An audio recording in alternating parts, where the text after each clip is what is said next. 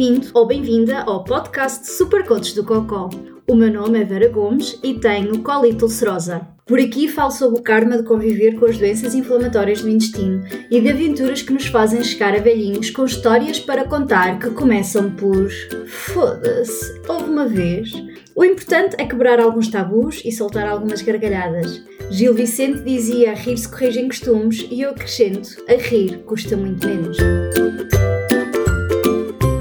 Nunca teve um amigo que perguntou então, já experimentaste cannabis?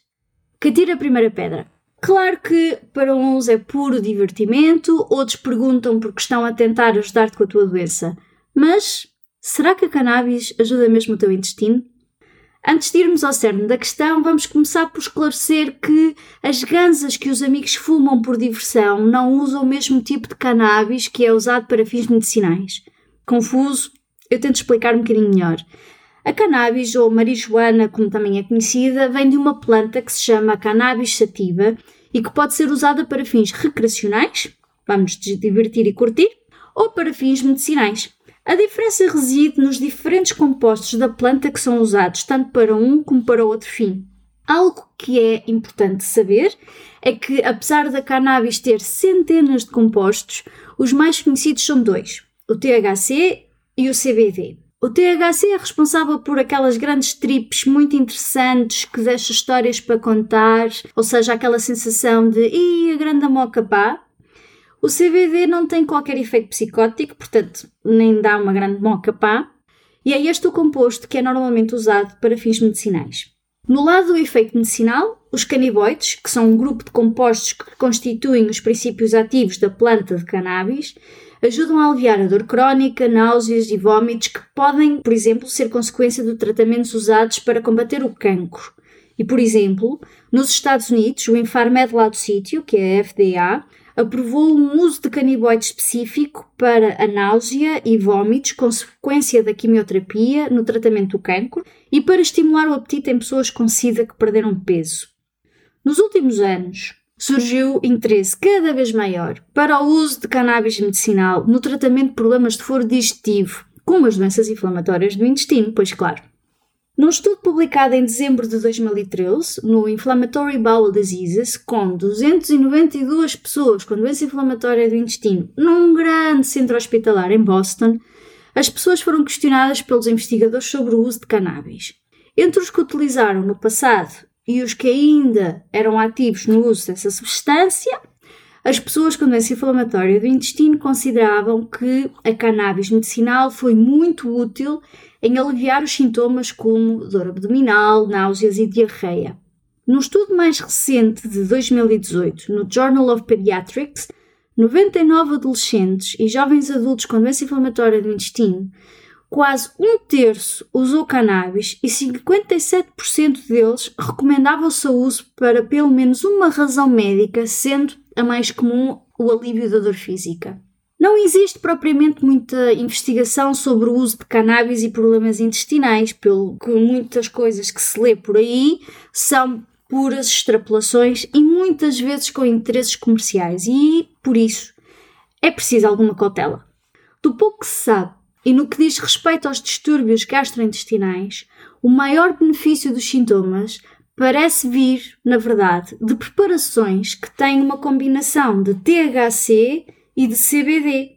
Nos poucos estudos existentes, esta combinação foi a que mostrou melhorar a dor abdominal e diminuir a frequência das idas à casa de banho.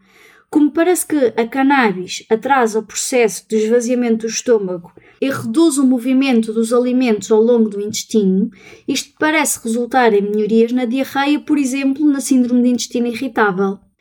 Agora, nos tubinhos de ensaio que usam nas primeiras fases de investigação, todos os caniboides têm alguns efeitos anti-inflamatórios. Mas como já vimos noutros episódios do podcast sobre os estudos clínicos, não quer dizer que, quando aplicado a humanos, a coisa tenha o mesmo resultado. E para tristeza de muitos, numa revisão de 20 estudos publicada no Journal of Clinical Gastroenterology em 2020, os estudos feitos em humanos e analisados os biomarcadores de inflamação, ou seja, aquelas coisinhas que o médico manda fazer das análises ao sangue e no cocó, essas coisas todas, não há qualquer evidência de alteração ou redução na inflamação. Logo, no caso das doenças inflamatórias do intestino, não há qualquer evidência que a cannabis realmente modifique o processo da doença e que nos leva à tão desejada remissão, que é o objetivo que queremos atingir com qualquer tratamento que façamos. Mas trata os sintomas. Ou seja, não vês os sintomas, não os sentes, mas a inflamação continua lá a moer silenciosamente. E também nestes estudos feitos em seres humanos, verificou-se que há mais efeitos na redução dos sintomas, como náusea, vômitos e diarreia, em pessoas com doença de Crohn do que em pessoas com colite ulcerosa. Num estudo randomizado e duplo cego, aquele tipo de estudos que já expliquei aqui no podcast, que são os que vale a pena seguir, numa edição fresquinha de 2021 do jornal PLOS ONES, descobriu que pessoas com colite ulcerosa leve a moderada, que fumavam a sua cannabis enquanto continuavam a tomar os seus medicamentos habituais prescritos pelo gastro, tiveram melhoria nos sintomas e qualidade de vida em comparação com aqueles que receberam cigarros placebo, não é? que tinha assim umas flores de cannabis, mas que da qual o THC tinha sido tirado. Curiosamente e infelizmente, nenhum dos grupos apresentou redução da inflamação com base nas análises do sangue. Dito isto, é possível que a redução dos sintomas com o uso da cannabis diminua a necessidade de outros medicamentos, como os analgésicos, por exemplo. E foi isso mesmo que um estudo publicado na edição de 2019 do European Journal of Gastroenterology and Pathology descobriu. Nota que não estamos a falar da redução de medicamentos que te levam a ficar em remissão. Estamos a falar de medicamentos que são usados para gerir sintomas como as dores abdominais, as náuseas e os vômitos. E são esses que poderão ser reduzidos no caso de andares a dar na cannabis. Agora, não há bela sem senão. Os caniboides reduzem a força do esfíncter esofágico inferior, o que, na verdade, pode aumentar sintomas como a azia e o refluxo. Além disso, também diminuem a motilidade intestinal, o que faz com que o estômago esvazie mais lentamente, não é? O que pode aumentar as náuseas e ser bastante problemático com pessoas que tenham gastroparesia, um distúrbio que faz com que os alimentos passem mais lentamente do estômago para o intestino delgado. Outro possível problema é que o uso diário de cannabis pode causar uma síndrome que é caracterizada por náuseas, vômitos e dores abdominais recorrentes. E mesmo parando o uso de cannabis, é possível que o uso continuado da cannabis tenha induzido uma mudança permanente no corpo e por isso, sim, pode provocar dependência. É que, é que ao contrário do que a internet diz, e muitos pseudo-especialistas na coisa, que na maior parte das vezes querem é ganhar dinheiro, não se sabe qual é que é a dose certa em que os pacientes têm apenas efeitos positivos e que evita os efeitos negativos e nem todas as pessoas respondem da mesma forma à mesma dose.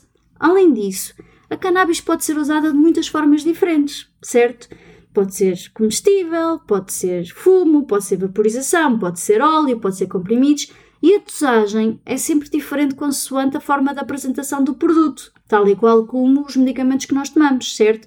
Isto torna tudo muito mais complexo, correto? É claro que também há aquela preocupação de que, como uma pessoa com a doença inflamatória do intestino se sente melhor, vai parar os tratamentos que de facto reduzem a inflamação e ou mantêm a doença em remissão. Isto já acontece sem cannabis. Sentes-te melhor, está tudo aparentemente controlado, para que continuar a tomar a medicação, certo? Todos, eu incluída, já passamos por esta fase. E muitos, eu inclusive, aprendemos da pior forma possível, que é muito má ideia deixar a medicação por iniciativa própria. Então, com cannabis, se não tens náuseas, se não tens dores, se vais menos vezes à casa de banho, olhos não veem, coração não sente, bora lá parar com a medicação. Pois, errado faças o que fizeres, nunca pares a tua medicação sem indicação do teu médico. Sem dúvida que, no que diz respeito ao uso da cannabis no tratamento das doenças inflamatórias do intestino, são precisos mais estudos randomizados, controlados, duplo cego, que aconteçam em diversos centros de investigação ao mesmo tempo, para estudar os efeitos da cannabis na doença inflamatória do intestino e, claro, que usem formas específicas para que se possa saber mais sobre os benefícios e os possíveis efeitos secundários. Com isto, e assumindo que tudo corre pelo melhor, será possível estabelecer protocolos de uso da cannabis no tratamento e gestão da doença inflamatória intestinal que serão usados a nível mundial, incluindo Portugal, pois claro. Até que isso aconteça e que se saiba mais, a responsabilidade do uso da cannabis cai sobre ti e sobre a pessoa com a doença, e é por isso importante que tomes algumas precauções. Coisas do tipo: qual é que é a política do teu empregador sobre o uso de cannabis? Ou drogas em geral, só assim para o caso de um dia ser surpreendido com um teste de drogas. É que o uso regular deste tipo de substâncias significa que elas ficam no teu corpinho por muito mais tempo do que aquilo que tu pensas. E sim, estamos a falar de meses. Se usas cannabis, quer seja para te divertir ou para fins medicinais, convém sempre falar com o teu médico sobre o assunto. Sabias que, por exemplo, pode interferir com a anestesia e por isso não te admires se fores ao dentista e a anestesia não resultar? E por último, reforçando mais uma vez a questão da interação com medicamentos. Sim, porque aquela coisa do ah e tal, é natural, não faz mal, é uma grande treta, ok? Cannabis pode ter potenciais interações com medicamentos, como a varfarina, um anticoagulante, e alguns tipos de medicamentos usados no tratamento de pressão, ansiedade e até insónias. Também podem causar problemas, por exemplo, a mulheres grávidas ou a amamentar, ou pessoas com transtornos psiquiátricos significativos ou com um histórico de abuso de substâncias. Por isso, e mais uma vez, é importante avisar os médicos que te seguem caso uses cannabis, seja para o fim que for, e lembrar que o uso de cannabis nas doenças inflamatórias do intestino é, por agora, apenas uma terapia auxiliar e a ser usada consoante a necessidade do doente. Memoriza isto: cannabis não é para tudo nem para todos. Foda-se, uma vez! Tenho uns vizinhos que volta e meia, para não dizer todos os dias, fumam umas gansas. Durante o confinamento foi vê-los no jardim às 11 da manhã, a beberem uma Coca-Cola com um pequeno almoço, a fumarem uma ganza para de seguida vê-los a subir literalmente a árvores sem qualquer forma de segurança para cortar ramos. Estamos a falar de pinheiros com dezenas de metros de altura, senhores. Estava sempre a ver quando é que um iria cair redondo no chão e, pelo simples não, tinha sempre o telemóvel à mão para ligar o 112.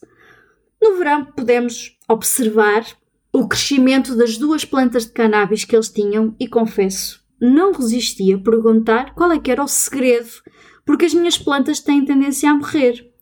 Creio que eles não perceberam o que é que eu queria dizer por plantas.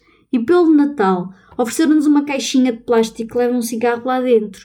Só que lá dentro estava uma ganza, mas sim, mesmo uma grande broca, o que lhe queiram chamar. Que eu só de abrir e cheirar até pensei: Uou, é lá! A isto sim se chama boa vizinhança. Quanto à ganza, Continua ali na estante, dentro da caixinha e na esperança que depois deste episódio do podcast não me apareça a polícia cá em casa. É tudo por hoje. Se gostaste do que ouviste ou achaste interessante, se esboçaste um sorriso ou soltaste uma gargalhada, então está na hora de seguir os desígnios do Buda e visita o blog e que Buda do Cocó esteja contigo.